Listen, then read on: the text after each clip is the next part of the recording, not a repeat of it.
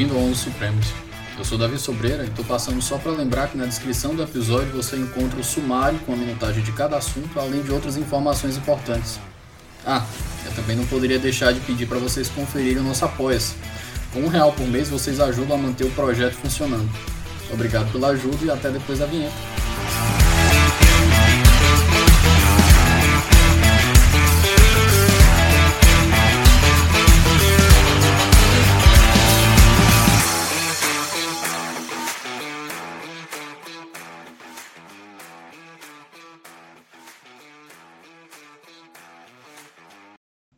Meus queridos, bom dia, boa tarde, boa noite, para o horário que você estiver escutando isso aqui. Minha conexão hoje é local e eu tô com a mesma pessoa com quem eu tive minha gravação no episódio 3 e foi a única, são as duas únicas oportunidades que eu tive de fazer gravação em loco, por incrível que pareça. Hoje eu tenho de volta um veterano aqui que chegou aqui no 11 Supremos quando era tudo mato. Meu amigo professor Carlos Marden. Marden, por favor, se apresenta para o nosso ouvinte. Olá a todos, meu nome é Carlos Marden, sou procurador federal, professor da graduação e do mestrado da, da Unicristos aqui em Fortaleza. Tive oportunidade de ser professor do Davi muitos anos atrás. É, tive aqui no 11 Supremos no começo, acho que é episódio 3, não é isso, Davi? E estou voltando agora, depois de muito tempo. Sempre bom poder estar de volta e colaborar com esse podcast. Eu queria lembrar, antes da gente continuar, que esse episódio é um oferecimento da editora Contracorrente. A Contracorrente vem fazendo um trabalho editorial fantástico no mercado de livros do Brasil. Não deixe de conferir os lançamentos pelo Instagram em arroba editora Contracorrente underline. Pessoal, o Marden me sugeriu um assunto que eu achei assim fenomenal. É o tipo de coisa que você queria, queria ter um episódio sobre, mas você nunca imaginou como pedir. Hoje a gente vai falar sobre a psicologia da democracia. Marden, para a gente começar, primeira pergunta aqui da tua proposta. Como é que a democracia funciona e por que, que é importante a gente entender como a cabeça das pessoas vão influenciar o funcionamento da democracia? Essa é realmente a pergunta inicial, assim, né? Porque o que acontece é que às vezes as pessoas até se perguntam quando eu falo sobre isso, qual a relação de democracia e, e psicologia, né? No mestrado eu tenho uma, uma disciplina de teoria da democracia. A gente tem uma aula só sobre neurociência, psicologia comportamental, e os alunos ficam meio impressionados no começo, não sabem exatamente o que, é que vai ser feito ali, né? Mas é muito interessante, assim, porque várias coisas humanas, né? É, eu diria que quase todas, é, pelo menos quando os, os homens, né, os seres humanos estão envolvidos ali efetivamente no funcionamento das instituições, elas inevitavelmente dialogam com a questão da psicologia, né? E da racionalidade. Então, conhecer um pouco disso é importante para a gente. Né? Ah, outro assunto que eu gosto muito de estudar, por exemplo, é a economia. Né? E a economia é, chegou a essa conclusão, a esse insight de dialogar com a psicologia muito tempo atrás, né? a ponto de eles estarem com 40, 50 anos de um campo todo chamado economia comportamental. Exatamente porque não adianta fazer economia com matemática se os seres humanos depois é que vão operacionalizar aquilo ali. Então tem uma diferença quando os, nós, seres humanos, entramos na jogada e nossa psicologia muda, né, como se espera que as coisas funcionem. E na democracia não é diferente, né?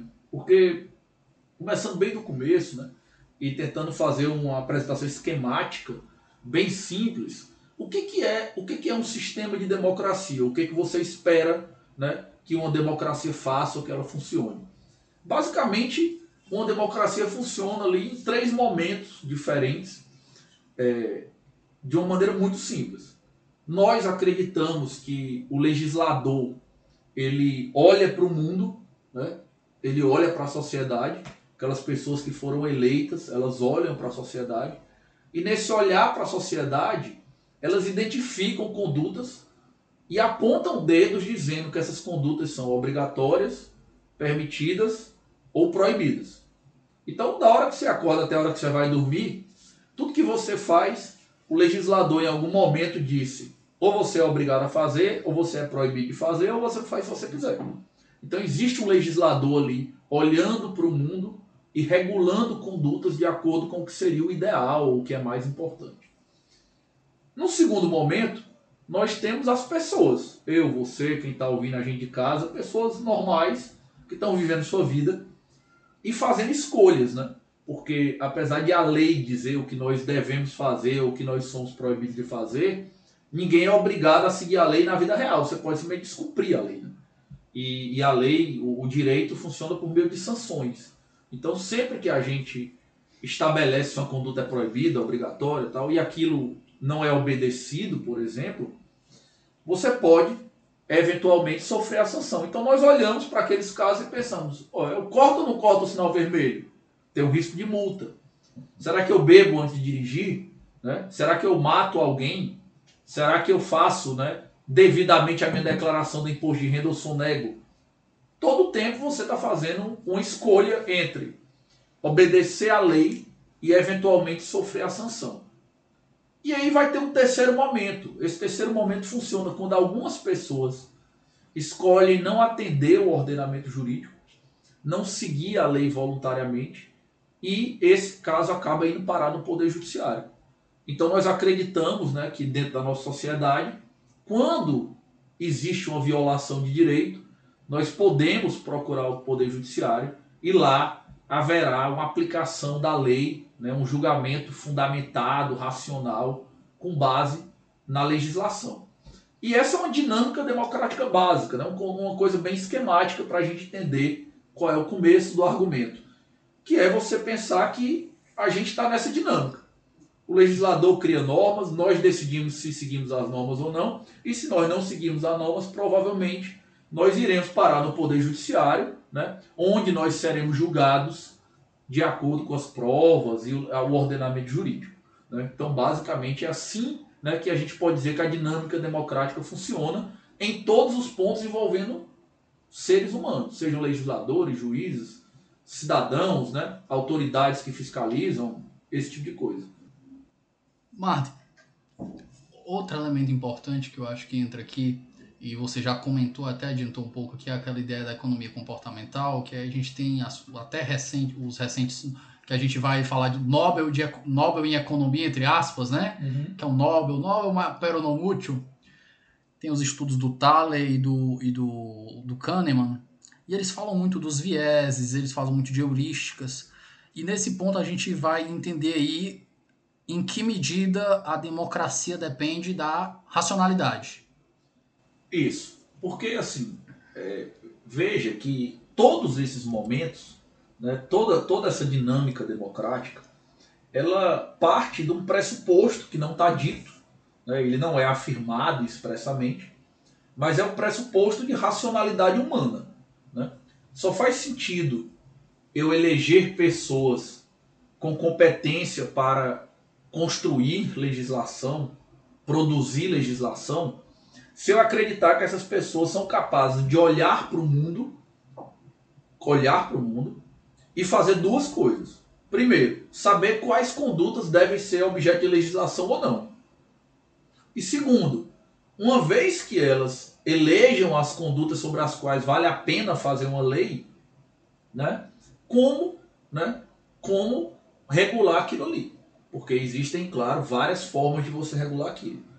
Da mesma maneira, a nossa ideia de que nós fazemos legislação e estabelecemos sanções correspondentes para que as pessoas cumpram as leis, ela presume, né, é, basicamente, necessariamente, que as pessoas, primeiro, sabem o que elas querem, elas sabem o que querem para si, né? E segundo, que essas pessoas são capazes de escolher ou ponderar se vale ou não vale a pena descumprir a legislação.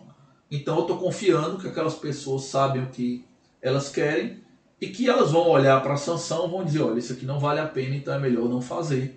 Então vamos seguir a legislação. E por último, quando algumas pessoas não seguem, né, a gente tem outro pressuposto de racionalidade, que é o de que dentro de um processo judicial nós podemos racionalmente investigar a verdade com base nas provas e além de investigar essa verdade, né, obter uma decisão que ela seja é, compatível, adaptada ao ordenamento jurídico. Então, desde a hora que o legislador olha para o mundo, olha para a sociedade, até o momento em que depois de um eventual descumprimento você tem uma decisão judicial ao fim de um processo, você tem o tempo todo um pressuposto, que é o de que as pessoas estão sendo racionais. Nós somos seres racionais e nós podemos considerar né, que as coisas estão sendo feitas de maneira inteligente, de maneira lógica. Isso transpassa todo o argumento, toda a dinâmica democrática. Fazendo um link com essa tua última fala, eu a conclusão que a gente pega é que a racionalidade é limitada, principalmente quando a gente entra nessa ideia de viés, quando a gente vai escolher um candidato, né?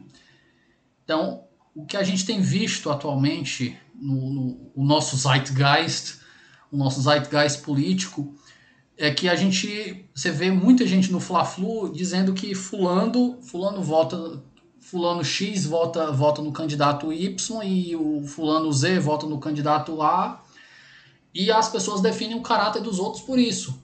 E eles dizem: "Ah, não, mas tem provas abundantes, tem elementos probatórios que aqui, aqui o candidato X é corrupto, que o candidato Y é corrupto, e os apoiadores são pessoas ruins porque eles veem isso e eles continuam apoiando, então eles compactuam com isso.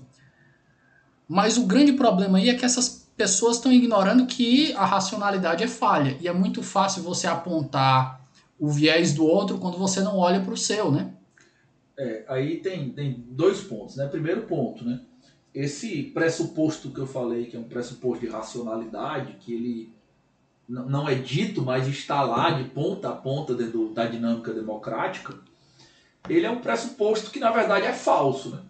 A, a, a plena racionalidade humana já é objeto de crítica da psicologia há muito tempo, mas principalmente aí nos últimos 50 anos, a psicologia comportamental, inicialmente, depois com a com auxílio ali da neurociência como tecnologia, né, ele vem é, mostrando que os seres humanos têm uma racionalidade muito limitada.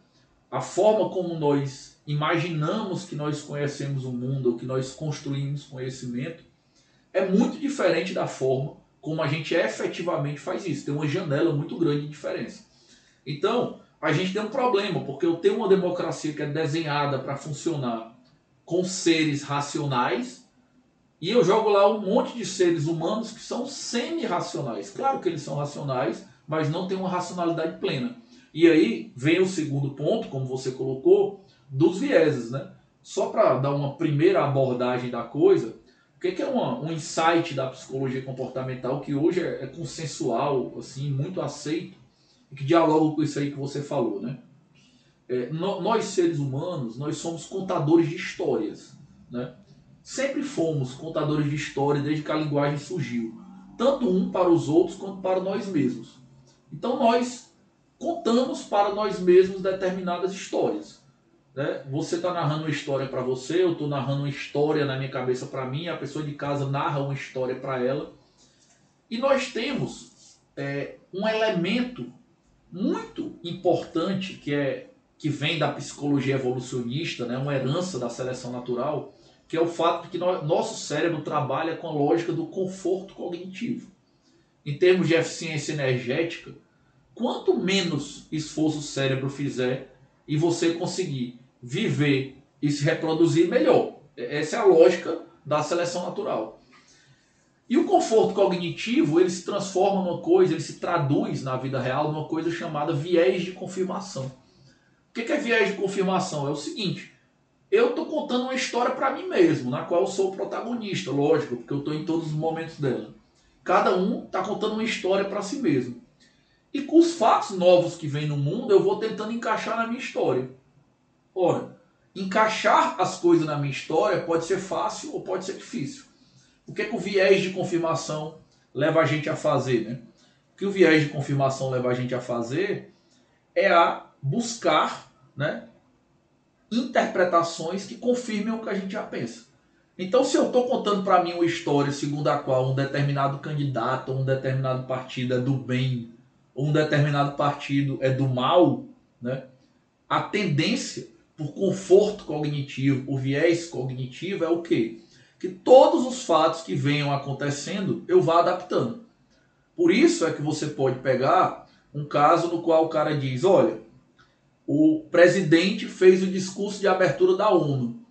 É o mesmo discurso, ele tem o mesmo conteúdo, mas você vai ver lá nas suas redes sociais uma parte das pessoas interpretando de um jeito e outra parte entendendo uma coisa completamente diferente. Ou o ex-presidente, né, depois que foi tornado elegível, fez um discurso também. Acontece a mesma coisa.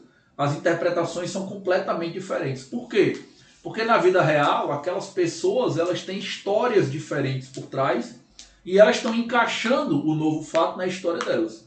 Então, a objetividade do fato, ela é muito frágil. Esse fato ele pode ser distorcido, né? Claro que tudo tem limite, mas existe uma grande margem de distorção para isso, e nós fazemos isso tentando encaixar as coisas na nossa história, e aí dialoga um pouquinho com isso aí, mas é uma amostra né, de como, né, um primeiro insight de como a racionalidade não está tão presente no dia a dia democrático como a gente imagina. Espera só um momento que a gente volta já. É hora de dar um passo a mais em sua carreira. Faça o mestrado em Direito da Unicristos e torne-se um profissional mais qualificado. Escolha aprofundar seus conhecimentos em processo ou direito do Estado e conte com um corpo docente renomado e a excelência da Unicristos que você já conhece. Inscreva-se em mestrado.unicristos.edu.br barra Direito. Voltando para a ideia de racionalidade, Martin, se a premissa que você trabalhou na, na, na, penúltima fala que você teve é que nós tomamos nossas decisões com base no nosso melhor interesse. E aí a pergunta que fica, o que que os estudos, o que que a, a, a psicologia comportamental vai falar sobre essa pretensão, essa, essa, essa, essa premissa que, a, que a, a democracia tem?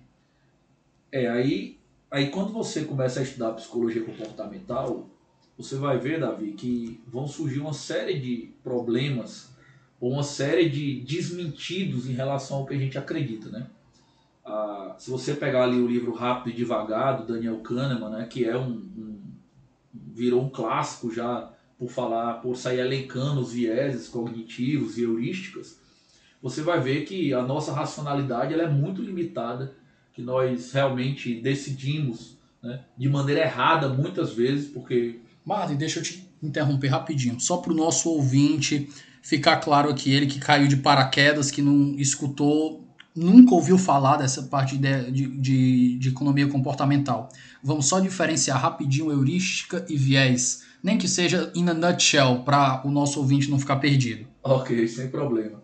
É, de uma maneira muito simples, né, o que o pessoal da psicologia comportamental vai dizer é que às vezes ao pensar, né, nós é, erramos ou cometemos erros porque o nosso cérebro tem atalhos de pensamento. Né? Esses atalhos eles são é, formas, digamos assim, né? eles são formas de tentar economizar energia, de pensar mais rápido. Então a gente erra. Mas existem basicamente dois tipos de erros. Existe o viés, que é um pensamento enviesado, né, como o próprio nome diz, que significa que você efetivamente compreende a coisa de maneira errada. Como eu expliquei aqui, existe o viés de confirmação, por exemplo, né, que você pega os fatos do mundo e distorce aqueles fatos para poder confirmar né, o que você já está pensando. Ao longo aqui a gente vai comentar sobre algum outros viés, alguns outros vieses talvez. Qual é a diferença de uma heurística? A heurística ela tem uma peculiaridade diferente. A heurística, na verdade, é quando alguém te faz uma pergunta e você substitui por outra pergunta.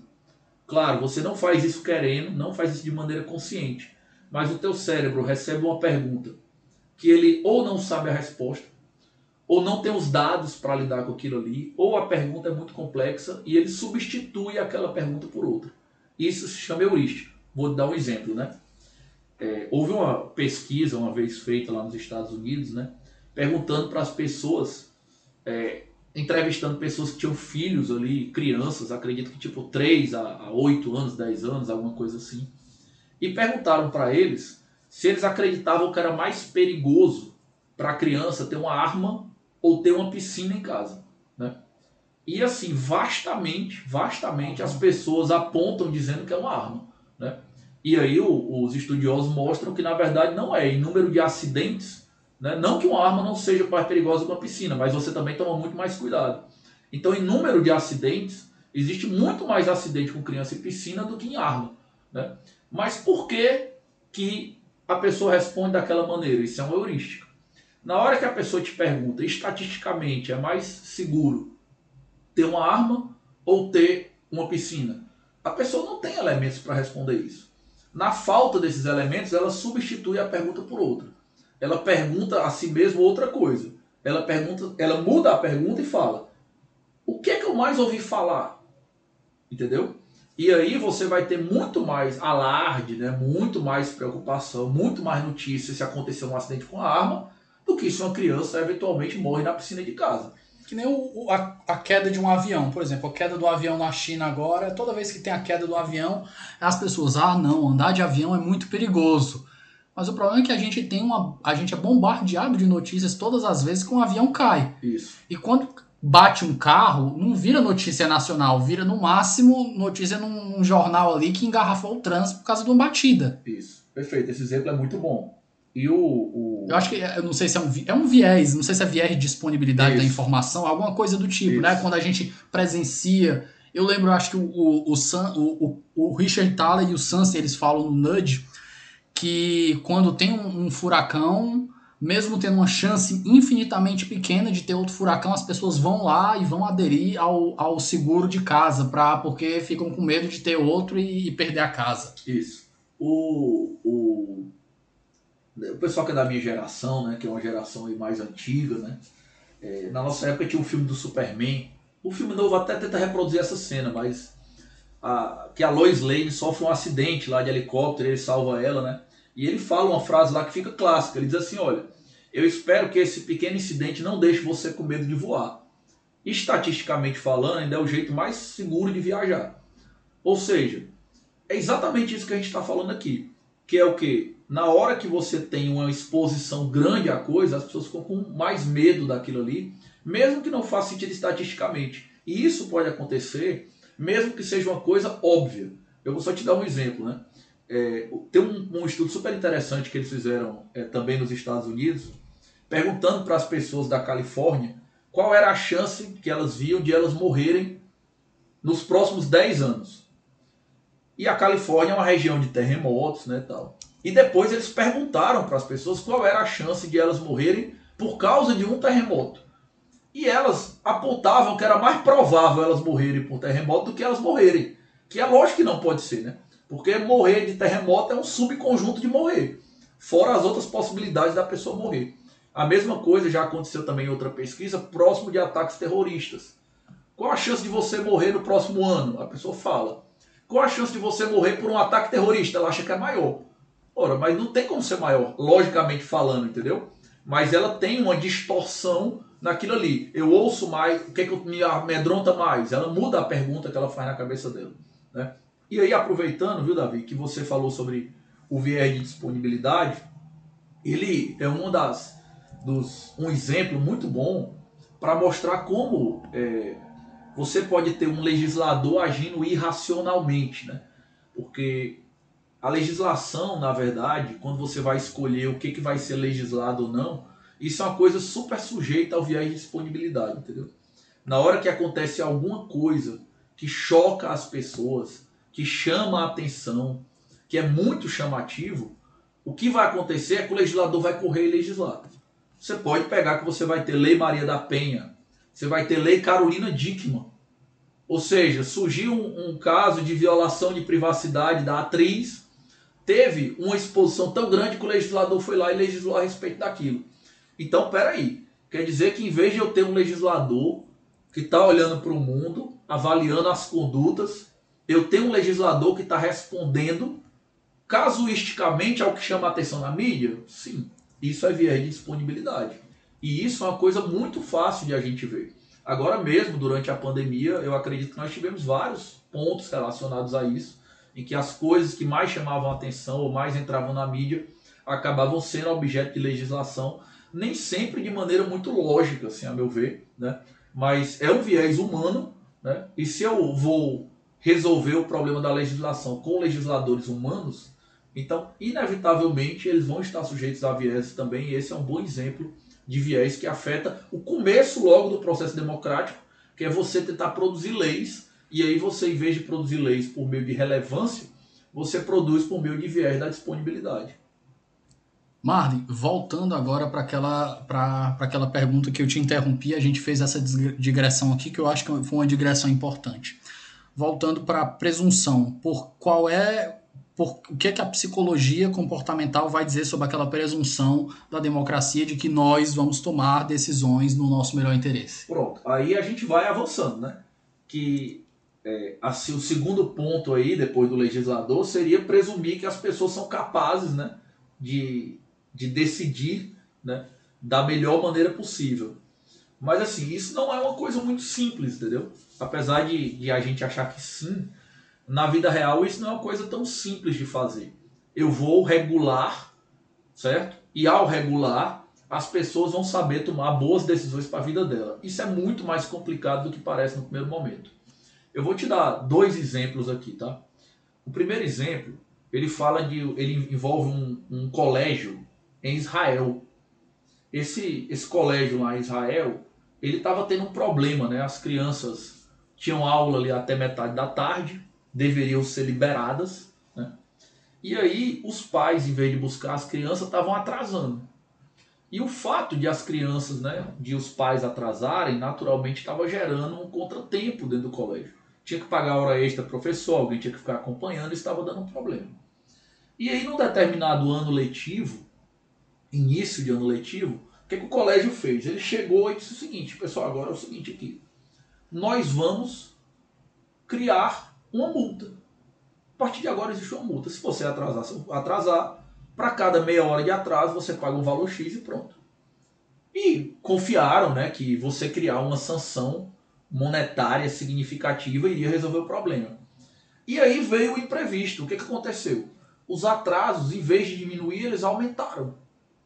Em vez do atraso diminuir, o atraso aumentou significativamente. Por que, que o atraso aumentou? Porque nós, seres humanos, nós não tomamos todas as decisões com base na mesma coisa. Quando a gente vai pensar sobre a gente dever ou não dever fazer algo, a gente pensa dentro de uma dualidade chamada regras de moral e regras de mercado. Quando você tem que fazer algo de graça ou o dinheiro não está envolvido, você se pergunta, você se pergunta assim: será que eu sou moralmente obrigado a isso? Será que eu queria viver num mundo em que as pessoas agissem dessa maneira? Isso é uma pergunta moral. Né? Quando você envolve o dinheiro na jogada, a pergunta que você faz para você mesmo é outra. Em vez de você se perguntar sobre se você queria ver no mundo assim, se você, se aquilo é moral, se aquilo é correto, você vai se perguntar o seguinte: isso vale a pena?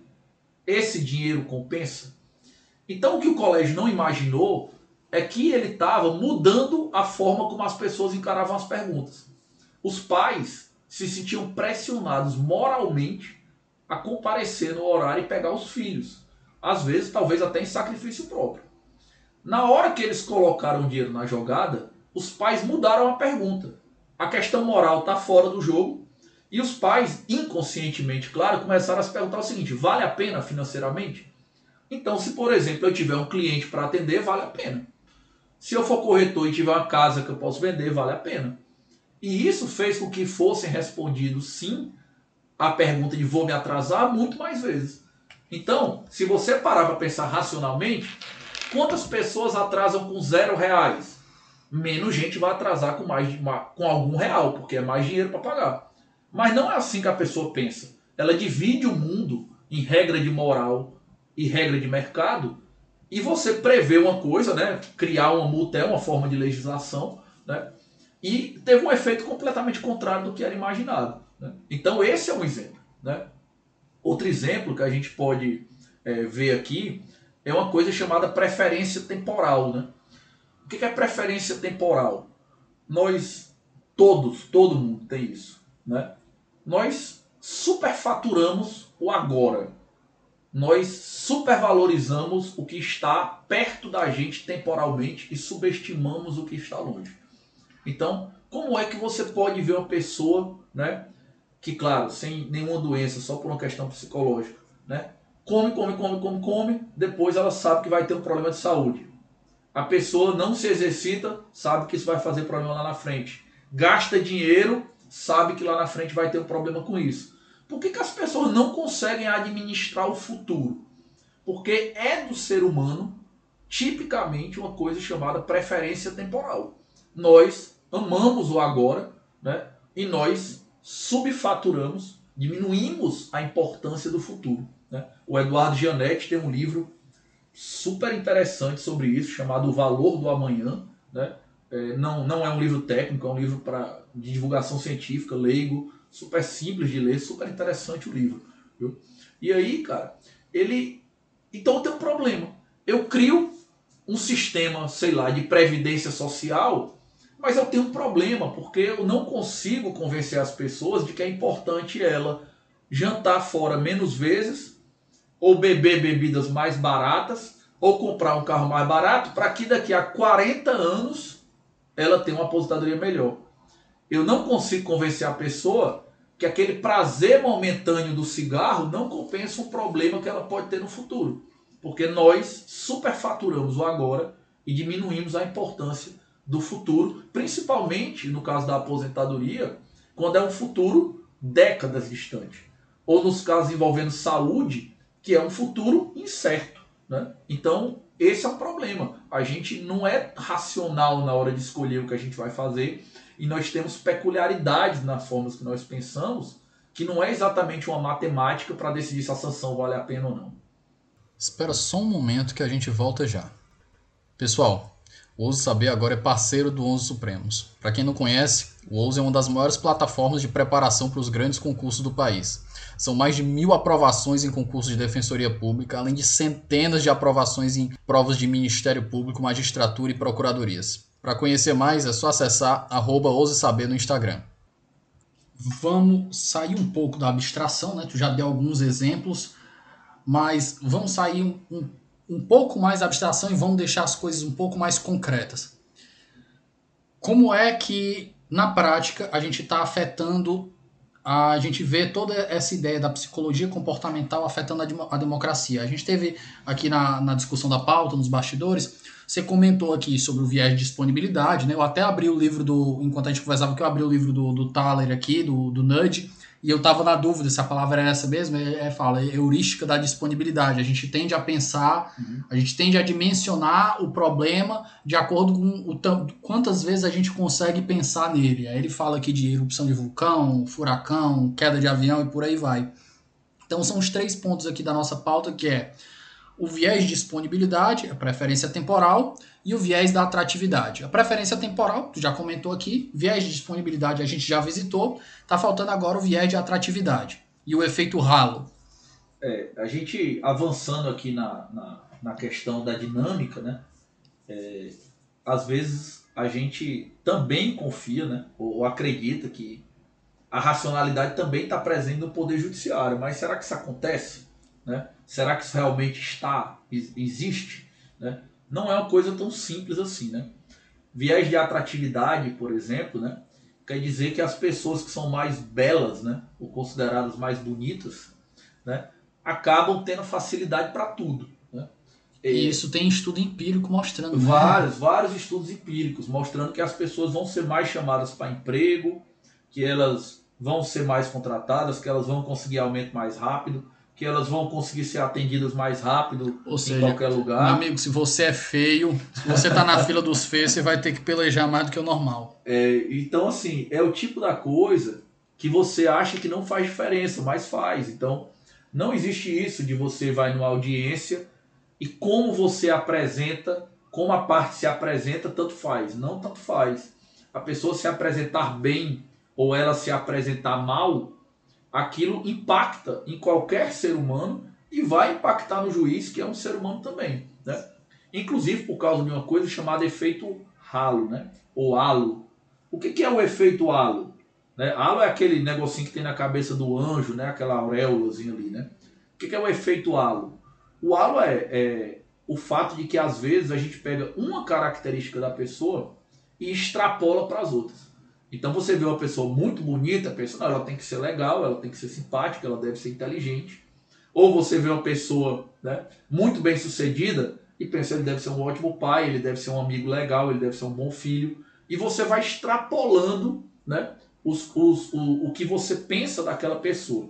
E aí, às vezes, pode parecer uma coisa é, boba e tal, porque é óbvio que isso vai acontecer, então as pessoas já vigiam, mas às vezes são detalhes. Para ter uma ideia, eu vou contar um caso concreto que aconteceu, que é super interessante. Lá nos Estados Unidos, eles perceberam que os advogados estavam levando os clientes né, para o júri de óculos, mesmo que o cara não precisasse de óculos.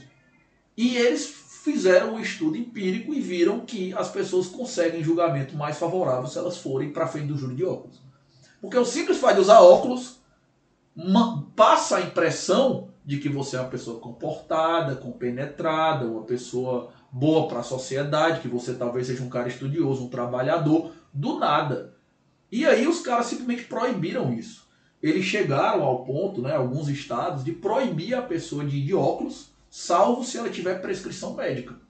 Então precisa de uma prescrição médica dizendo que aquela pessoa tem um problema de visão e realmente precisa estar de óculos para saber o que está acontecendo se não existir isso, ela é proibido, o réu é proibido de, de óculos, porque estar de óculos muda o julgamento. Então tu imagina que a gente constrói todo um sistema que pode usar como último recurso o poder judiciário e o cara chegar ou não chegar lá de óculos, né, pode impactar no fato de ele ser ou não ser condenado por alguma coisa, né? Isso é algo muito, muito interessante assim que pode acontecer, né? E aí também, é, avançando um pouquinho mais, David, tu falou sobre a questão da, das, é, de como é, impacta a democracia. Né? E eu vou, sair um pouquinho do Poder Judiciário, voltar bem para dentro da democracia mesmo, que é mais o ponto aqui do, do da nossa conversa. É, um exemplo muito bom que você tem, por exemplo, né, é uma coisa chamada dissonância cognitiva. O que é dissonância cognitiva? É quando a pessoa simplesmente se recusa a processar o fato que acontece no mundo. Ela se recusa, ela não processa mentalmente aquele fato. A gente é, falou aqui sobre, sobre que nós temos histórias que nós contamos e que a gente adapta as nossas, os fatos para dentro da nossa história. E isso gera alguma distorção. Mas a dissonância cognitiva é um, um extremo disso, que é você se recusar a incorporar aquele fato novo. Como é que isso acontece? Vamos voltar né, para o ponto no qual nós somos contadores de histórias. E você está ali por conforto cognitivo e via de confirmação, distorcendo os fatos para eles caberem dentro do que você já pensa. Às vezes, não dá. Às vezes está além do limite. E aí você é obrigado a repensar, a refazer o que você pensa. Então dá trabalho entre eu manter minha história só encaixando os fatos, ou eu incorporar um fato que ele muda a minha história, me dá mais trabalho reescrever a história mentalmente. Às vezes eu faço. Mas às vezes, reescrever a história seria tão trabalhoso, seria tão complicado, que eu simplesmente não aceito receber aquele fato. Marden, como é que você chega num ponto em que você não processa um fato, não aceita um fato? Quando você gera identificação pessoal com algumas ideias. Você se define pessoalmente identificando com algumas ideias. Pertencimento a grupo. Exatamente. Então, cara, você tem o protagonista da história que tu está contando. Durante décadas aquela história foi contada. Uma coisa essencial dele não é verdade. A pessoa não tem como. Ou ela desiste, não tem o que fazer, porque você vai reescrever a história da primeira página. Então o que acontece? Quando você gera identificação pessoal com algumas ideias, você tem uma resistência enorme a mudar de ideia. E às vezes pode chegar em dissonância cognitiva. Aí você pergunta, Marden, como é que a pessoa gera uma identificação pessoal com a ideia? Você quer, existem três, três, três passos de gravidade, de aprofundamento da identificação pessoal. Primeiro, você revela aquela ideia para alguém. Por exemplo, vou te dar um exemplo, né? Eu, na minha cabeça, fiquei um tempão pensando em criar um canal do YouTube e gravar vídeo. Não contei para ninguém. Qual o meu apego a essa ideia? Muito baixo. Ninguém nem sabe. Se eu mudar de ideia aqui, ó, é um apago aqui do meu livro, ninguém vai ficar nem sabendo. Aí eu comecei a contar essa história para as pessoas. Contei para você mesmo hoje. Já, já começou a gerar uma identificação maior. Eu já estou um pouquinho mais apegado ao negócio. Você quer ficar mais apegado ainda? Você precisa fazer defesa daquela ideia. Precisa explicar por que, que ela faz sentido. Precisa explicar por que, que ela é lógica, por que, que ela é razoável. Você Aí está, você está se investindo na ideia. ah, isso, você investe energia nela. Aí para você mudar de ideia é pior. Aí o terceiro passo, que é o passo final do aprofundamento, é quando você briga pela ideia. Aí, meu amigo, você não muda mais de ideia. Que é exatamente o que acontece na democracia. Por que, que a gente está vivendo uma polarização que parece que as pessoas vivem em países diferentes, tratam os outros como inimigos e por aí vai? Porque os caras começaram a brigar nas redes sociais. Então, na hora que eu briguei, briguei nas redes sociais por uma determinada ideia, seja ela qual for, eu simplesmente não absolvo. Então, eu sou uma pessoa, por exemplo, que em 2018, não estou dizendo que eu sou não, tá? É um exemplo. Eu sou uma pessoa que em 2018 eu passei meses brigando pelo fato para porque eu estava com medo de que o Bolsonaro, ao assumir, instituísse o fascismo, a homofobia, o racismo e sei lá mais o que no Brasil. Eu vou sustentar isso, porque eu gerei uma identificação pessoal, me expus, eu briguei por causa daquilo ali. Ou eu sou uma pessoa que defende que o Bolsonaro é o cara que veio para libertar a nação da corrupção, que nunca mais acontecerá, estamos finalmente livres. E, Se você brigar por essa ideia, você não muda mais. e vamos para os dois lados, né, Madden? É, Pegando esse, esse exemplo do Bolsonaro mesmo é muito fácil. A galera, a galera dizia, justamente, a galera dizia justamente isso aí. Aí você chega na realidade hoje e realmente eu, não tem como você dizer que o país está bem. Não tem como você dizer que o cara foi um bom presidente. Eu acho que não tem como você dar uma, uma nota agradável para um governo desse. Não tem como. Mas aí você vai conversar com alguém que fazia essas predições, ela vai dizer, tá vendo? Eu avisei, o amigo, tu tava dizendo que ia ter crucificação de gay em praça pública. Mais ou menos isso, exatamente. Calma aí. Calma aí. Aí, não, mas tá tendo... Cara, calma, tudo bem. Eu admito que você disse que era ruim. Mas vamos ter um, um meio termo Exatamente. não- não- a, gente, a gente não tá crucificando gay, gay em praça pública. Ah, ainda. Não, tudo bem, mas não Isso. tá. E a mesma coisa vai acontecer pro outro lado, né? Você, a gente tem uma, uma possibilidade aí de, de eventualmente ter uma volta do Lula, que será candidato, tudo indica, né? E haverá pessoas brigando na internet, nas redes sociais, dizendo que nós vamos virar a Venezuela e vamos comer cachorro. Então, mesmo que isso não aconteça, né? Que tomara que não aconteça, mesmo que a gente não veja, você vai ver que qualquer medida um pouco mais intervencionista ou medida econômica Tá vendo? errada, exatamente, vai gerar isso aí. Então, a, a democracia, cara, ela fica numa situação muito delicada, porque tu imagina que, que a premissa da democracia é a possibilidade de a gente conseguir dialogar de maneira construtiva. Aí eu vou te fazer outra digressão rápida. Algumas pessoas dizem que a nossa que a polarização não é ruim, porque polarização é normal, acontece em qualquer democracia do mundo. Tudo bem. Polarização em si, você vai dizer que não é ruim, faz parte. Todo mundo é a gente tem- vive de pessoas diferentes. Mas eu acho que tem um certo grau que a gente pode atingir. Tem, tem um, certo, um certo limite que a gente pode atingir. Depois disso, eu acho que fica tóxico para a sociedade. Então vamos, vamos entrar rapidinho numa reflexão sobre esse ponto, Marden. É uma, uma dentro dessa digressão aí, um negócio muito interessante é o seguinte: quando eu dou aula lá em teoria da democracia, né, existe uma aula toda para a gente estudar, né, é, qual é o, o espectro moral, né, o espectro moral, o, o fundamento moral das diferentes ideologias dentro da democracia. Né? Então, como base nessa aula, eu uso um livro do Jonathan Haidt chamado A Mente Moralista, que ele vai explicar né, que os liberais, os conservadores e os progressistas, eles têm é, diferentes matrizes morais. Não é que essas pessoas é, sejam mau caráter, né, sejam canalhas, nada disso. Eles simplesmente cultivam valores diferentes. E são valores legítimos. Justiça, liberdade, é, tradição, família, né, autoridade. Valores legítimos.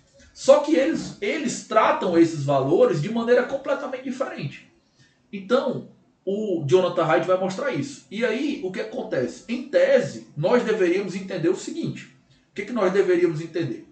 Nós deveríamos entender que o cara que é progressista, e eu não sou, ele pensa diferente de mim.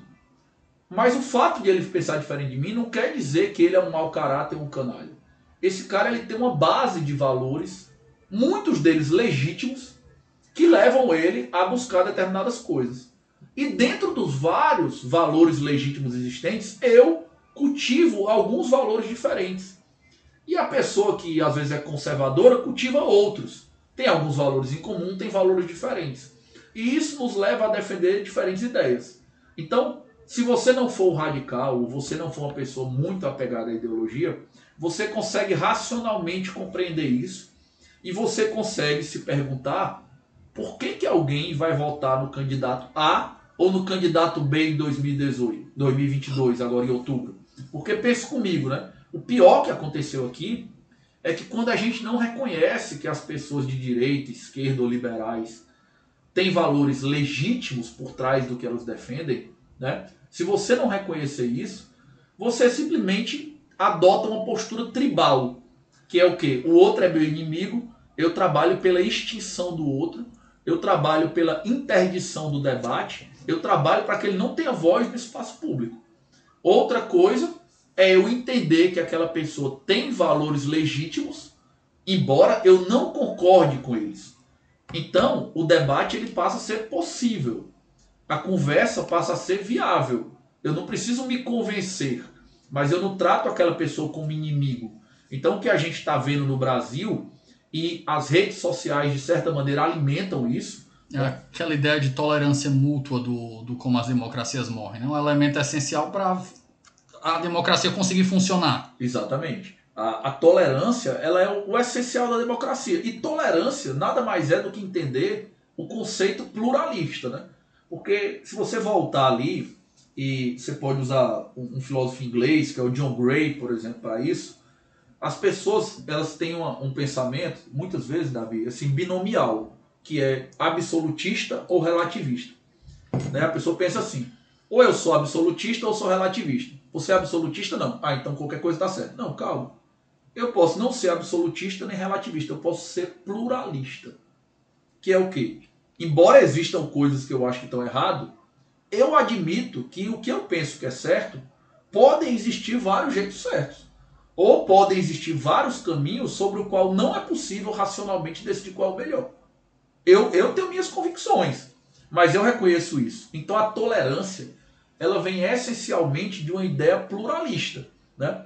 O, tem um, um filósofo brasileiro chamado Dennis Rosenfield, que ele fala sobre isso. Né? Acho que a gente até já conversou sobre isso, história da tolerância forte e da tolerância fraca. Né? É, eu nem sei se eu peguei isso do livro dele, se foi do John Gray, mas ele é um cara que vale a pena ler. Foi daquele Roger Paul Droid. Ah, do Paul Droid também fala sobre isso, né? o, o Roger Paul Droid. E e o que, que é a história né, da tolerância? A tolerância, às vezes, né, ela é pensada como assim: ah, o cara está errado, mas eu aceito. Não. A tolerância realmente forte, a tolerância real, é você dizer: olha, pode ter mais de um jeito de estar certo. Por exemplo, qual é o certo? É a pessoa fumar ou não fumar? Você não tem como responder isso. Aquele cara que fuma, ele está fazendo uma troca. Ele está fazendo um trade-off para ele existe um prazer e ele sabe que aquilo ali pode ter um custo. Você pode dizer, eu estou convicto que para mim essa troca não vale a pena. Tudo bem, tudo bem. Mas pode valer a pena para ele. O fato de não valer a pena para você não quer dizer que não vale a pena para ele. A mesma coisa vai existir com muitas e muitas coisas na sociedade. Então a postura de tolerância real é você conseguir não ser absolutista. Cara, esse é um texto que o Kelsen escreveu nos anos 20, 100 anos atrás. E aí tem uma. fazer uma digressão bem rápida aqui para os nossos ouvintes. É, essa ideia do, do Marden, eu já até conversei com alguns amigos, até no story eu te marquei, Marden, quando a gente estava falando isso, né? É, o que traduziu bem para mim a, a ideia da diferença da tolerância fraca e da forte, né? A fraca é aquela, olha, eu, eu tolero ele fazer o que ele está fazendo, mas eu acho que ele está errado. A forte é, olha, eu tolero o que ele está fazendo, e ainda que eu ache que ele está fazendo uma coisa que eu não concorde, nem por isso é errado. E isso, cara, psicologicamente é muito, muito importante para a democracia, porque é o que abre o diálogo, o que faz com que eu pegue uma pessoa que vai votar em outro candidato e diga, cara, esse cara tem valores legítimos por trás. Deixa eu tentar entender isso aqui. O que que leva esse cara a fazer Não, isso? mas ele não tem valores legítimos. Mas qual é o problema? Psicologicamente falando, cara, isso é uma coisa muito difícil. E a democracia reflete uma coisa da nossa vida. Nós, seres humanos, não gostamos da incerteza. Nós não gostamos de trabalhar com incerteza. Nem do dissenso. Isso. A ideia de incerteza deixa a gente desconfortável.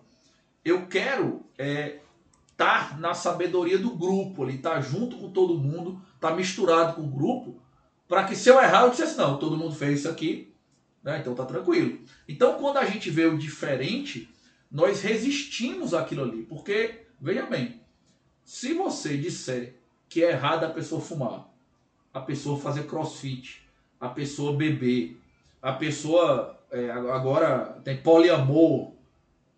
Se você disser que é errado, a tua vida é muito confortável, porque tu não faz aquilo e tá tudo ok.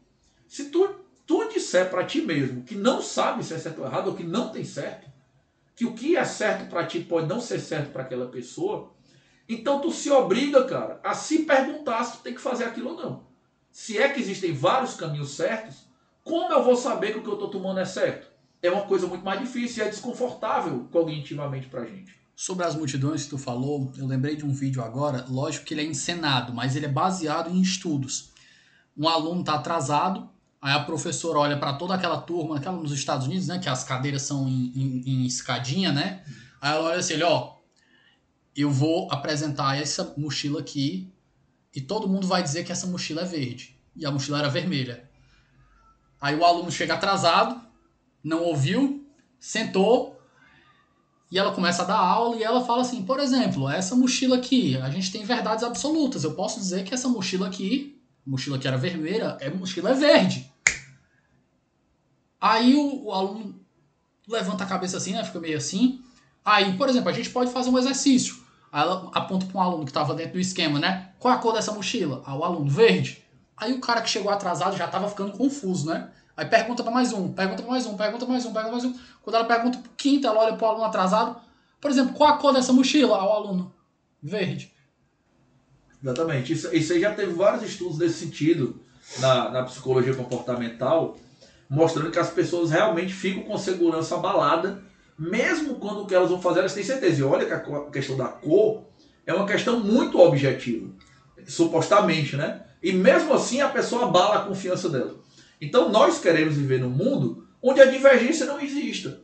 Porque assim eu não preciso escolher. Assim eu não preciso me preocupar se o que eu estou fazendo está certo ou se será que aquele cara que está fumando, que está fazendo crossfit, que vive poliamor, que não junta dinheiro nenhum, mas está gastando tudo, será que está fazendo certo ele ou sou eu? É muito mais fácil eu dizer que aquela pessoa está errada e eu resolvo meu problema. Se eu acreditar que o mundo é plural, em caminhos possíveis, aí é muito mais difícil de viver, embora seja um pré-requisito para a democracia. Porque a lógica de você formar partidos, de você organizar grupos, né, é exatamente você reconhecer isso. Como eu citei aqui aquele texto do Kelsen, né, quando o Kelsen está escrevendo ali sobre democracia nos anos 20, é, a partir dos anos 20, ele vai dizer isso, ele vai dizer, olha, a democracia ela é uma forma de você civilizar a disputa de poder. Mas só existe sentido eu civilizar a disputa de poder se eu entender que vários interesses são legítimos. Senão, para que, que vai ter disputa de poder? Né? Isso é um, um, pressuposto lógico, mas nós temos dificuldade de lidar com isso cognitivamente. Nós não gostamos né, da ideia de, de, pluralismo, da ideia de divergência. E isso aí no, no cenário atual brasileiro, por exemplo, é muito claro né, como as pessoas são absolutistas do lado que elas defendem. Agora, vamos deixar as coisas mais complicadas. Dentro desse, desse contexto de racionalidade falha, como é que isso vai afetar a escolha dos representantes? É... de várias maneiras, né? Assim, porque a, talvez a primeira delas seja o fato de que é, as pessoas não se convencem racionalmente. Né? Nós somos muito treinados a pensar que você vai conseguir convencer as pessoas por meio de argumentos racionais. Né? Às vezes, quando eu dou curso, eu faço um teste com as pessoas, pergunto como elas fazem para convencer alguém de alguma coisa. Elas dizem: não, eu paro, eu junto todos os argumentos a favor do que eu estou pensando, eu organizo e tento explicar de maneira didática. Só que não é aquilo que convence as pessoas. Né? Se você estudar um pouquinho de persuasão, né, é, você vai ver que o convencimento das pessoas é muito menos racional do que parece. Então, dentro da democracia, na hora que você está querendo escolher os candidatos, né, a gente monta essas eleições de uma maneira que faz muito sentido, assim, racionalmente. No, no papel faz muito sentido. Cada um se candidata, você escolhe um partido, você apresenta sua pauta e as pessoas votaram na pauta que é melhor. Mas na vida real não é assim que funciona, né? Tem um, um, um caso muito famoso de um estudo que eles fizeram nos Estados Unidos, que eles pegaram. É, pode falar. Eu vou te dar um exemplo, Marvin, dessa nossa racionalidade falha aí, que eu, um exemplo meu. Eu estava conversando com um colega sobre armamento, né? A, é uma das pautas, é uma, era uma das pautas desse governo, e eu até no final da minha fac, da faculdade, eu, eu defendi o armamento como uma possibilidade. Até que eu me deparei com estudos, uma coleção de meta-estudos, feito inclusive tem um dos, um dos economistas que estava envolvido, é o, é o Thomas Conti. Uhum. E esses meta-estudos eles foram traduzidos num artigo do, acho que é do Pedro Menezes, no Instituto Mercado Popular. Um artigo muito bom, muito completo. E ele coloca lá que existe uma correlação uma causalidade, não uma correlação, existe uma causalidade entre mais mortes e mais, mais, mais armas e mais mortes. E eu peguei e alterei minha, minha visão. E quando esse meu amigo veio conversar comigo, eu conversei com ele. Eu, cara, assim, muitas das pessoas conversavam, que conversavam comigo, que defendiam o armamento, elas vinham dizer que aquela ideia que tentava associar. Ah, os Estados Unidos têm muita arma e tem, e tem pouco homicídio. A Suécia, a Dinamarca. Eu disse assim, cara, eu lembro até um, um, podcast que tu, que tu indicou, aquele o Dono da Verdade, que ele fala sobre a homogeneidade da cultura que existia nos uhum. escandinavos isso. e como isso impactava. Então você vê que existe N fatores que podem ter levado a Dinamarca ser um dos países mais armados do mundo é, é, proporcionalmente e lá tem poucas coisas. E você não vai dizer que é o fato só da arma uhum. existir. Isso. Então, eu conversando com ele, eu coloquei todos esses argumentos, mas ele perguntou, ele, Davi, esses estudos que tu viu, Tu conhece a metodologia? Tu consegue ler os gráficos? Eu olhei assim, eu, cara, não sei. Eu não sei. O máximo que eu pude fazer é o quê? Checar as credenciais de quem está divulgando, checar as credenciais dos caras que fizeram os estudos e acreditar que eles estão de boa fé quando eles estão traduzindo aquilo ali para mim num artigo mais para leigos. O, o, limite, o limite da minha compreensão é é o que eu consigo entender. Uhum. É a minha linguagem, né? O limite sim, da minha compreensão é a minha linguagem. Claro. Então eu coloco aqui, ele, ele colocou e assim, oh, é verdade. Eu, eu tenho os estudos, mas eu não tenho como dizer que eu, eu vi os estudos, que aqueles eles estão certos, que toda a metodologia que eles usaram e pipipipopopó. Sem falar assim que, que é, números, né? São coisas facilmente manipuláveis. Como mentir né? com estatística, né? Isso. Tá aí um clássico. É. Li há pouco tempo esse livro, inclusive mas é, são números manipuláveis. E mais, coisa super interessante. A própria forma como você expõe os números muda como o nosso cérebro processa aquilo ali. Então, na verdade, se você não quiser mentir, você nem precisa. Se você for hábil né, na neurociência ali, o simples fato de você expor os números de uma maneira ou de outra mostra que você vai obter resultados diferentes. Né? Eu lembro, por exemplo, que lá nos Estados Unidos também já teve uma pesquisa que eles perguntam para as pessoas qual é a chance de elas se submeterem a um exame, né? um exame não, um, um procedimento cirúrgico, que elas têm 30% de chance de sobreviver. A pessoa está com alguma doença que é muito grave, que ela está caminhando para a morte. Cara, você tem 30% de chance de sobreviver. Aí a pessoa, não, tá bom, vamos, não sei o que e tal. Aí eles, para alguns outros pacientes, são pacientes reais, eles perguntavam se a pessoa se submeteria se ela tivesse 70% de chance de morrer. E um número muito menor aceitou. É o mesmo número, não tem nenhuma diferença. Só Mesma informação. Isso, mas é a questão do foco, né? Na neurociência você vai ver que o foco importa. Quando você mostra a coisa no foco, um determinado foco, você vai colocar o foco. E na própria eleição acontece isso. Você vai ver que cada candidato vai colocar o foco no que você quer, né? Aqui Que eu é mais conveniente para ele. Eu conversei com o Mamel Star e ele deu as ideias né, de ancoragem, foco e efeito chamariz. Uhum. Esse do efeito chamariz eu achei fenomenal, que é o, a galera do marketing. Eles colocam três, colocam duas, duas opções para a pessoa e colocam uma terceira absurda para deixar uma das outras mais atrativas. Ah, assina uma revista por 50, 50 dólares a versão digital. 100 dólares a versão, a versão impressa e digital, a versão impressa e 110 dólares a versão impressa e digital. Uhum. Lógico que a, a segunda opção fica completamente absurda. Só que os estudos mostram que se não tivesse a, a segunda opção, a galera optaria mais pela digital. Mas tendo a segunda opção, a galera opta mais pela mais cara. Isso. O, quem trabalha muito bem isso aí, esse, esse, esse viés aí da gente de pensar, é o Dan Ariely. Tem, ele tem quatro, cinco TEDs. Eu já ia citar. Ele tem num quatro, livro cinco- chamado A Psicologia do Dinheiro. É super interessante Tem que ele mostra como usam isso para vender pra gente. O lado mais oscuro da, da desonestidade, É. é previsivelmente irracional. É, é super, super. Ele tem vários livros interessantes e o Dan Ariely é um cara interessante, para quem não conhece, porque ele, ele não é só o escritor, ele é aquele cara que ele mesmo vai lá e faz os experimentos e faz os testes, se mete em campo, tipo, trabalha fantasiado de garçom de bar para poder, pra poder fingir as coisas e por aí vai. E aí, ele, ele mostra exatamente isso, entendeu? Se você quiser, por exemplo, ah, eu tô aqui com meu namorado, com a minha namorada, escolhendo um hotel que a gente vai ficar na viagem. O jeito que você formatar as opções que você vai dar pro outro, você praticamente decide por ela o que ela vai querer. Que é a mesma coisa, basta você fazer a formatação sabendo como o cérebro funciona, que você muda aquilo. Então, se a gente vai escolher pessoas, como isso não vai ser afetado? Nós não nos convencemos racionalmente a informação pode mudar completamente de sentido para a gente, dependendo do foco que se dá a ela. Entendeu? E mais, às vezes a gente considera fatores que são é, totalmente abstratos. Eu estava falando aqui sobre um exemplo de um, de um estudo que teve, que eles pegaram várias e várias fotos de candidatos reais, de eleições reais, e levaram para outras cidades, né, onde as pessoas não conheciam os candidatos, e perguntavam assim, ó, sem saber qual partido, o nome, a idade, a pauta, nada. Quem dessas duas pessoas você considera mais confiável? E a proporção de considerar uma pessoa mais confiável por uma foto é praticamente, praticamente idêntica ao percentual que a pessoa consegue nas urnas. Ou seja, talvez nós estejamos fazendo eleições só para saber quem tem mais cara de confiável entre os candidatos possíveis. Porque, cara, eles pegavam, levavam para outra cidade, ninguém conhecia ninguém. Pergunta qual dessas duas pessoas é mais confiável. Aí 60 a 40.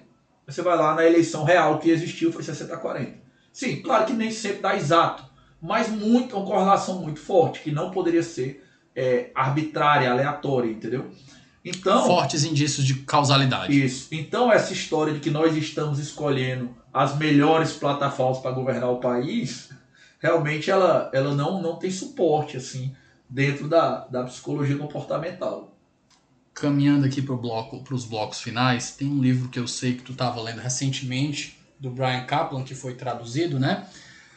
Pelo pessoal da LVM, que é o Mito do Eleitor Racional. E eu tenho ele lá em casa, não tive oportunidade de ler ainda, mas eu vi que ele é bastante técnico. Eu, quando eu. Um livro razoavelmente grande, bastante técnico. E eu queria saber alguns insights que eu sei que tu usa, que tu acabou usando ele dentro, do teu, dentro da tua cadeira de, de democracia lá no, no PPGD da Cristos. Esse foi. O livro do, do Brian Kaplan é um livro muito interessante, assim.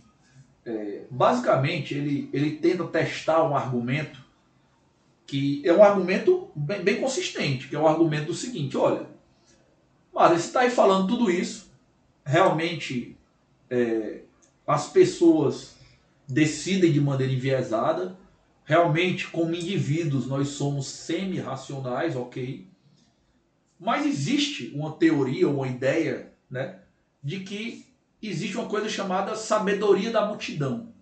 Que é o que? Nós É, todos, Eu né? já vi estudos, desculpa te cortar, Mário, mas eu já vi estudos, eu acho que eu vi no Netflix, naquele. no- foi algum documentário do Netflix, que eles fazem é, estudos de pessoas que não têm noção nenhuma sobre as coisas e eles pegam um grupo de pessoas para ver se a, a maioria delas, uma escolha coletiva acaba fazendo a escolha correta. Isso. É. Essa história, cara, começa de uma maneira super interessante, assim. Sei lá, 150 anos atrás, tá tendo uma feira daquelas lá na cidade rural americana. E aí eles fazem uma pesquisa com quem tá lá assistindo para ver se alguém acerta o peso do boi. De um boi. E ninguém acerta o peso do boi. Mas apesar de ninguém acertar o peso do boi, a média das opiniões errou o peso do boi por menos de um quilo. Um quilo. Claro, alguns erraram para mais, outros erraram para menos, mas existe uma sabedoria da multidão, digamos assim. E isso já foi testado várias vezes. Às vezes o cara pega um monte de bolinha de gude e bila. Lembro quando junta foi... dentro de um pote, manda o pessoal tá adivinhar, ninguém acerta. Mas a média. Mas a média fica muito próxima do número certo. Eu acho que o, onde eu vi, não lembro exatamente do programa, mas a, era usado justamente para fazer escolhas morais de inteligência artificial. Uhum. É, eu vi essa pesquisa pela primeira vez porque justamente eles colocavam aquela ideia, né? O carro, o carro, o carro automático está dirigindo aqui. Uhum. Surge uma criança no meio da rua o carro não consegue fazer uma manobra, atropela a criança, atropela o velho. Aí, assim, existem escolhas, aí as pessoas, ah, a maioria diz assim, não, tem que salvar a criança, atropela o velho, tem mas enfim, pode continuar. É, então, então o que acontece? Então aí, essa história do boi, das, das bolas de gude e tal, ela, ela leva a uma, um contra-argumento que é o seguinte. Eu não preciso que as pessoas sejam racionais na democracia individualmente desde que elas consigam ser racionais como grupos. Desde que daquele grupo exista uma propriedade emergente que é a racionalidade. Então ninguém é racional individualmente, mas a racionalidade é uma propriedade emergente ao grupo. Né? E aí o, o, o Brian Kaplan vai trabalhar exatamente em cima disso. Que ele vai dizer o seguinte: é, é, é verdade, pode, isso faz sentido, mas desde que, desde que você não tenha propriedades distorcidas ou vieses, né? ou preconceitos, que ele vai chamar de preconceitos, mas a gente poderia chamar de vieses, mas ele fala com essa palavra preconceitos, que eles sejam uniformes. Porque é como se todo mundo avaliasse o boi para baixo. É como se todo mundo tivesse uma visão distorcida de que a bola de gude ocupa mais espaço do que ela ocupa. Aí não vai dar certo. Porque eu preciso dessa divergência para poder equilibrar. E aí ele vai usar um estudo que foi feito com milhares e milhares de pessoas, super interessante, a respeito da opinião das pessoas sobre políticas públicas. Isso tem muito a ver com democracia, né? Porque qualquer governante que a gente elege em qualquer nível federativo, ele vai governar levando a tocando políticas públicas, alinhando as políticas públicas com sua pauta, com sua plataforma. E o que, que acontece? É, essas políticas públicas elas têm uma percepção popular. Né? E aí é muito legal porque eles fazem a pesquisa com pessoas é, leigas, digamos, milhares e milhares de pessoas leigas. Eles fazem a pesquisa com economistas, né? São pesquisas do tipo: as taxas de importação são muito altas, a carga tributária é muito alta, seria melhor se a gente tivesse menos legislação trabalhista.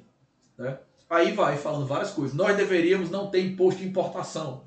Aí ele vai falando várias, são, é grande, acho que são 37 ou 40 perguntas. Né? E sai um relatório disso, né? mostrando né, que as pessoas consistentemente têm preconceitos que tecnicamente não se justificam. Entendeu? E aí eles até fazem um trabalho de desenviesar os próprios economistas, porque como categoria, pode ter um viés, desenviesa, aí eles têm tipo o número ideal, a resposta ideal, e mostram como os economistas são um pouco enviesados como categoria, como classe, mas que as pessoas em geral têm muito enviesamento, porque elas têm alguns preconceitos, como por exemplo o preconceito anti-estrangeiro. Né? Nós acreditamos que se chegar produto estrangeiro no Brasil a gente vai ficar sem emprego que acredita que se tirar imposto de, de exportação, exportação, importação, exportação vai ficar sem emprego. Que acredita que não deve receber refugiado. A França vive com polêmica envolvendo é, islâmico que mora lá, esse tipo de coisa. A gente tem um preconceito pessimista. A gente tende a ver o mundo muito pior do que ele é. Né? Muito pior do que ele é. E, e isso é uma coisa que, que é muito consistente nas pessoas a gente tem um preconceito anti-mercado, né? sempre que há uma divergência entre o mercado ou o Estado decidir alguma coisa, as pessoas inclinam sendo contra, achando que o mercado não é capaz, elas não conseguem entender o fato de que o mercado processa informações de maneira difusa e que isso tem uma eficiência é, qualificada. E Vou até tipo... brincar dizendo que eu prefiro Jeff Bezos com, com, com os meus dados do que o Estado. tipo isso. E aí, esses preconceitos fazem com que as pessoas não compreendam muito bem as políticas públicas. E isso foi lá nos Estados Unidos, mas eu já testei isso em sala de aula aqui, peguei esse teste. Eu faço com meus alunos para saber se a gente aqui no Brasil também é enviesado. E eu tenho obtido resultados muito parecidos com, com os enviesamentos que o Kaplan estuda no livro. Então, a ideia do Kaplan, qual é? O que, é que o Kaplan vai dizer lá no livro? Vai dizer assim, olha, dependendo do que você estiver medindo, a sabedoria das multidões faz sentido. Se tu quiser citar o peso de um boi, ou quantas bolas de gude tem dentro de um, de um jarro. Mas quando eu estou falando de situações que envolvem a psicologia humana e que eles têm vieses, preconceitos consistentes e que muita gente tem, uma parte significativa tem, não existe essa sabedoria das multidões. A racionalidade não emerge quando as pessoas são consistentemente preconceituosas ou consistentemente enviesadas. Então, assim, é, é, bem interessante o livro dele. Claro que você não vai ler e tomar como verdade absoluta, mas é uma pesquisa interessante com milhares de pessoas. É um argumento bem interessante de conhecer. Caminhando para o final aqui, é, quais são as propostas para Lógico que a gente não tem como a gente resolver isso, senão alguém já, já, teria, já, já teria dado uma resposta. Mas eu acredito que algum, alguns estudiosos já devem ter feito propostas para atenuar o, o, o, o damage, né, o estrago que, que esses vieses, essa racionalidade falha pode causar. O, que me, o primeiro que me vem à mente aqui, eu não sei nem como é que eu usaria numa eleição, mas a primeira proposta que me vem à mente é a ideia do, do Sunstein do Thaler do, do paternalismo libertário, né? De fazer pequenos ajustes para dar nudges nas pessoas, pequenos, é, pequenos, entre aspas, pequenos empurrões na direção para tomar melhores decisões. Mas dentro, dentro, dessa, dentro dessa pergunta aqui de, de melhores respostas, me faz uma reflexão sobre o paternalismo libertário e sobre qualquer outra proposta que você acha que seja interessante. Bom, vamos, vamos começar do, de um ponto aqui que eu acho que é muito importante, que é o seguinte. É, não, não tem jeito de acabar com o problema, certo? Mas, mas, isso não quer dizer que a gente deva desistir da coisa. Eu lembro que algum, alguns anos atrás, acho que dois ou três anos atrás, saiu um livro, é, é até em inglês, eu não sei se hoje já tem ele em português, que numa tradução livre aqui da minha cabeça seria mais ou menos assim por que, que a neurociência não dá suporte ao liberalismo? Por que a neurociência não dá suporte ao liberalismo? E aí um aluno meu, que, que ficou meu amigo depois, me mandou isso aí e, e perguntou o que eu achava. E eu falei, olha, eu tenho certeza que a neurociência não dá suporte ao liberalismo, claro. Porém, a neurociência não dá suporte a nada. Nada que é humano vai resistir ao impacto da psicologia comportamental. Se alguém que está é, ouvindo a gente conhece, já leu alguma coisa de psicologia comportamental e neurociência, sabe disso. Se você não leu, convido você a ler. Tem muito livro de divulgação científica hoje. E assim, é chocante, é disruptivo, entendeu? Então, nada que é humano, nada que é humano vai conseguir funcionar da maneira que é previsto perfeitamente, porque nós somos máquinas imperfeitas, nós somos seres de racionalidade imperfeita. Então, na hora que eu vou lá montar minha disciplina de processo, tem uma aula de neurociência para explicar. Pessoal, tudo que eu falei para vocês aqui no A mais B vai ter todos esses problemas aqui na vida real, porque quem vai fazer é um ser humano de semi-racionalidade. A mesma coisa vai acontecer com a economia. E aí você não adianta planejar a economia como se fosse matemática, porque são seres humanos que vão reagir de maneira psicológica às coisas. E a democracia é igual. Então a primeira coisa é essa. Vamos ter calma, porque se a democracia é um empreendimento cultural, um empreendimento humano, nós, ao conhecermos a psicologia comportamental, estamos humanizando ela. É muito melhor saber o problema que existe, mesmo que ele não possa ser resolvido na gente, nós não possamos desenviesar as pessoas. É muito melhor saber o problema, porque pelo menos eu sei que eu tenho que lidar com ele. Então esse é meu primeiro ponto. O segundo ponto é o seguinte: é, eu pessoalmente, e é uma coisa muito minha, entendeu?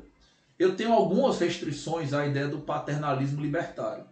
Para quem não, não, não, sabe muito bem, né, a ideia do nudge é basicamente a ideia de você mudar a arquitetura de escolhas, mudar o design de escolher. O ambiente em que as escolhas são feitas. Isso, para que ele fique mais fácil. Né? Eu vou dar um exemplo. Para influ influenciar escolhas que são, entre aspas, melhores para a pessoa. Isso. Aqui um exemplo mais claro, eu acho que. Eu, deixa eu te roubar esse daqui. É a primeiro, primeira página do livro. Ele dá o exemplo das crianças na, na, na, na merenda, na merenda da, da escola. Ele diz assim: coloque as comidas mais saudáveis na linha de, no, na linha de visão das crianças. Uhum. Essas tendem a ser as mais escolhidas. Isso, exatamente. Mas aí, por exemplo, vou te dar dois, dois exemplos meus, assim, pessoais, né? É, eu lembro de uma época que... Hoje em dia eu vejo muito, muito pouco televisão. Mas teve uma época que eu estava vendo um pouco mais. E aí quando eu queria dar um gás, assim, numa semana e, e estudar mais, eu simplesmente tirava a TV da tomada. Olha, mas tirar a TV da tomada é só o cara né, colocar de novo. É. Depois que hora, o cara deitou. Depois que o cara deitou e tá lendo, ele simplesmente não vai lá. Então, não é que é impossível fazer, mas eu mexi na arquitetura de escolha para quê? Para deixar mais fácil escolher ler do que ver TV. Ou, teve uma época que eu estava querendo passar um tempo sem beber refrigerante, né? É, eu gosto de refrigerante e tal. Não, não sei se sou viciado, mas. Tem os nutricionistas que estiverem vendo o nosso podcast, que não tem nada a ver. Eu vou a dar... primeira coisa, tira a comida, a comida que te, que te, que te faz ter vontade, tira do campo de visão. Aí o que, que eu fazia? Eu simplesmente deixava o refrigerante fora da geladeira, quente, entendeu? Ah, mas pode ser que tu chegue lá na hora, coloque gelo, não sei o que, tá? Pode. Mas como a escolha ficou um pouquinho mais difícil, passou a ser mais fácil eu escolher e dizer, ah, deixa pra lá, vou pular essa refeição sem refrigerante aqui durante um tempo. Então isso é mexer na arquitetura de escolhas. Eu, eu gosto do nudge num primeiro momento, quando a pessoa está usando isso na vida dela, como eu faço, como talvez você faça, como muita gente faz depois que aprendeu a técnica. Né? Então, realmente, se você quiser usar nudge na sua vida, para você ficar fazendo pequenos ajustes na arquitetura de escolhas e tornar mais provável que você escolha o que você acha que racionalmente é bom para você, perfeito, não vejo problema. O meu problema é quando o nudge é utilizado em caráter de intervencionismo estatal, quando o Estado começa a querer direcionar as escolhas das pessoas onde elas, em tese, teriam liberdade. Com a racionalidade do burocrata. Exatamente. Porque aí você está deslocando a racionalidade da pessoa para do burocrata, que também é um ser humano, né? E aí um canto onde, em tese, não haveria intervenção, você está usando uma intervenção que, em tese, é soft, né? o nudge não proíbe nada, apenas muda ali e torna a escolha um pouquinho mais difícil, mas, em tese, ele não deveria intervir de maneira nenhuma. Mas aí, para tentar fechar a pergunta mesmo, é, eu, eu acho, viu, Davi, que assim, o grande lance, cara, é a gente entender que os seres humanos, eles são realmente é, é, seres de potencial limitado. Em racionalidade, em capacidade de controle, em disciplina, em ética, em moral.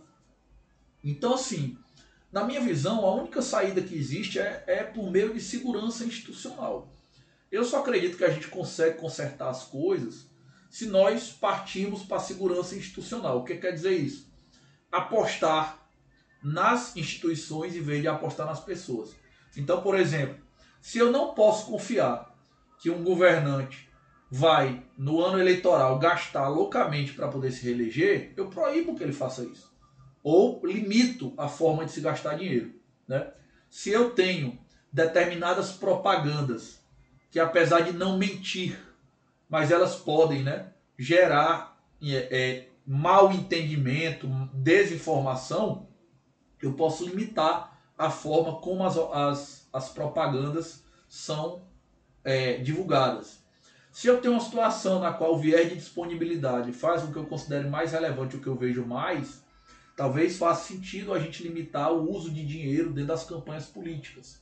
Então, na hora que eu não posso desenviesar as pessoas, me parece que o que eu posso fazer é trabalhar com o próprio sistema. Tornar as instituições menos aptas a gerar vieses ou gerar é, heurísticas. Mas assim, isso é uma conversa que está muito no começo, né? A gente está começando a pensar sobre isso agora, a refletir é, sobre isso agora e, e, e, a gente tem muito campo para avançar. Só para você ter uma ideia, como a psicologia dialoga com a, com a, com a democracia, e vou fazer um último insight aqui, é, a gente tem um, uma pressuposição democrática que ela é, é fantástica. Que é a seguinte, cara, se você for um mau governante, você simplesmente não será reeleito. Ou simplesmente não irá reeleger o seu sucessor. Isso, no papel, faz muito sentido, é muito legal. Para que essas coisas do federalista. Isso, mas para que um incentivo maior né, para a pessoa do que ela saber que ela não pode se reeleger ou ela não, não vai eleger seu sucessor? Quando chegar daqui a quatro anos, você vai pagar o preço. Ok, no papel é bonito. O que, que a neurociência fala sobre isso? O que, que a psicologia comportamental fala? Ela fala o seguinte: ó, Toda vez que nós olhamos para trás para um determinado evento e precisamos avaliar aquele período de tempo, aquele mandato, aquela, um período qualquer, nós só conseguimos lembrar de duas coisas. Um, como terminou e o que foi mais marcante pelo meio do caminho. Nada mais. Nada mais influencia na nossa escolha. Nada. Isso os caras descobriram fazendo exame lá nos Estados Unidos, que eles os pacientes ficavam escolhendo procedimentos que tinham muito mais momentos dolorosos do que procedimentos que acabavam com um pontual, um ponto de, de dor, mas ele era muito grave. Porque o paciente lembrava demais de como terminou. Então, se você quiser saber como você lembra do colégio, é desse jeito. Como você lembra do emprego que você teve, da faculdade, de um namoro, é tudo assim. Nós lembramos dos episódios do passado desse jeito. Então, quando chega na eleição, ninguém vai pegar os candidatos, principalmente o cara que está saindo do mandato, querendo se reeleger, e colocar os prós e o contra numa tabelinha e fazer somatório. Não, não existe isso. Na vida real, inconscientemente, o que é que define a gente? Como o mandato acaba e qual foi o ponto alto dele. Por isso é que o presidente, se ele puder ser populista no último ano, ele é. Se o governador puder ser populista no último ano, ele é. Essas memórias recentes elas têm um peso enorme como a gente avalia tudo que aconteceu durante aquele período. Então imagina que nenhuma coisa básica da democracia, que é a capacidade de a gente expulsar alguém que governou mal, na vida real isso não vai ser feito racionalmente. Então é só uma pequena amostra aí de como a, a psicologia comportamental impacta a nossa tentativa de ter uma democracia funcional. É, esse trecho final foi sensacional. Voltar até importante lá na, no, no sumário o pessoal não pular ou ver até o final. Marden, antes da gente ir para o nosso bloco de indicações de leitura, um bloco de considerações finais, tem algo mais que a gente deixou de falar que você queira acrescentar aqui? Bom, eu acho que é, a, a ideia de que a, a democracia ela é, é, um sistema imperfeito, sabe? A gente é, se você for atrás dos pontos sensíveis da democracia, realmente são muitos, mas indubitavelmente é o melhor sistema que a gente tem. E esse sistema, ele só é o melhor, ou ele só é a escolha ocidental, digamos, do século XX para o XXI, exatamente por causa da tolerância. Então, assim, se for para de todos os vieses ou todas as dificuldades psicológicas que as pessoas têm, é, eu falar de um último aqui que realmente dialoga de maneira muito forte com a democracia, a meu ver, é a questão da tolerância. É muito importante que as pessoas sejam capazes né, de tolerar, de pensar que outras pessoas podem ter valores tão legítimos quanto os seus e que esses valores podem é, buscar, pode indicar que elas estão buscando outros caminhos, sem que isso faça delas pessoas de ma mau caráter, ou pessoas que sejam canalhas, ou pessoas que devam ser tratadas como inimigos. assim. Se a gente conseguisse é, evoluir em nível de tolerância, para a gente aprender a lidar com o diferente e não tratar os outros como inimigo, ter uma democracia menos tribal, digamos assim, eu já acho que a gente é, teria muito mais facilidade de lidar com os outros vieses, porque pelo menos dialogando né, a gente tem uma chance muito grande. Inclusive, né, a grande fórmula, se é que existe uma fórmula, a grande, o grande antídoto né, para a intolerância ou para o extremismo é o diálogo. Todo, todas as pesquisas que existem mostram isso. Que você vai ser menos extremista e menos intolerante se você se expuser ao pensamento diferente, se você conseguir dialogar de maneira construtiva e civilizada com quem pensa diferente. Então, embora nós todos sejamos semi-racionais e esse seja um problema que a gente não vai resolver, mas nós podemos pelo menos ser tolerantes uns com os outros e lidar com essa semi-racionalidade em conjunto, né, em vez de ser apontando dedos e nos tratando como inimigos. Bloco de indicações. E aqui vale indicação cultural, desde uma série, filme, documentário e preferencialmente, obviamente, aqui, porque a gente tem muita gente que gosta de pesquisar, livros e artigos. Eu dou pontapé logo daqui com dois que a gente já, já citou durante a nossa conversa, o Nudge, do Thaler e do Sunstein, e o Rápido e Devagar, do Kahneman. E o que, que mais que se acrescenta a essa lista aí, que eu acho que deu uma... Brian Kaplan, acho mito do Brian eleitor... Kaplan, com o mito do eleitor racional, vale a pena, porque é muito ligado à democracia. É... Deixa eu pensar aqui. A gente comentou aqui também sobre o Dan Ariely, né? Mas do Dan Previsivelmente Ariely, racional. Isso, do Dan Ariely, apesar de eu ter falado do Psicologia do Dinheiro, eu acredito que talvez o previsivelmente irracional dele seja o melhor livro para ler disso aí. O próprio Richard Thaler, ele tem outro livro, né? Que chama Misbehaving, né? E o Misbehaving eu acho que vale muito a pena, porque ele é um livro que vai contar cronologicamente como a psicologia comportamental dialogou com a, com a, com a, com a economia né, e como se construiu a economia comportamental.